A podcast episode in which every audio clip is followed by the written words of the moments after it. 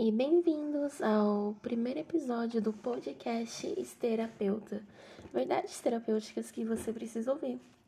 E no episódio de hoje nós vamos conversar sobre autorresponsabilidade.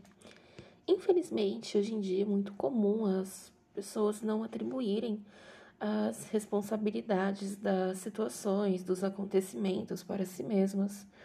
Nós temos as famosas muletas que pode ser uma pessoa ou até mesmo muletas emocionais, que são mágoas e situações do passado que usamos para justificar a nossa falta de posição perante a vida.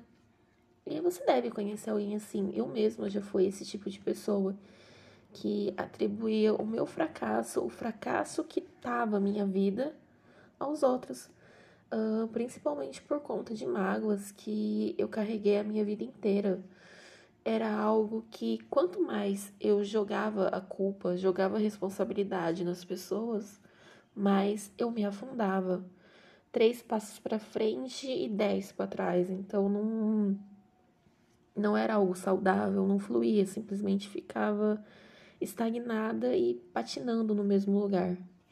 Ai, Estê, mas por que fulano fez isso comigo? Desse jeito por conta dele.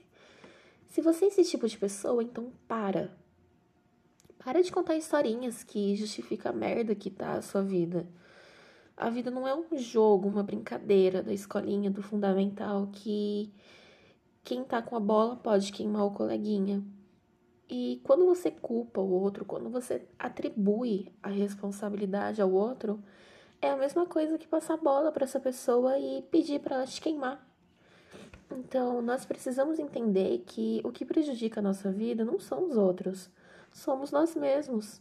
Quando atribuímos essa responsabilidade para as pessoas, é a mesma coisa que pegar as rédeas das nossas vidas e entregar na mão do outro. Nós não temos o controle.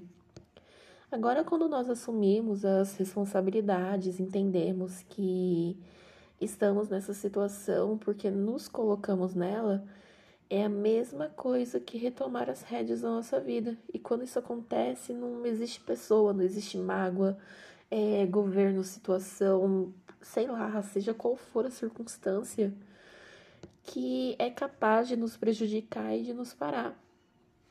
Quando algo dá errado na sua vida, a culpa é de quem? Do outro? Provavelmente, né? Você deve falar, não, a culpa é de fulano.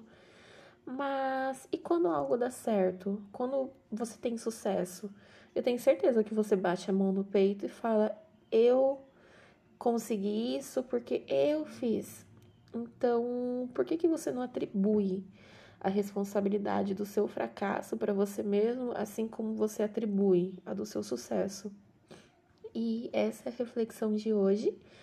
Eu espero que vocês tenham gostado e me acompanhem para o próximo episódio.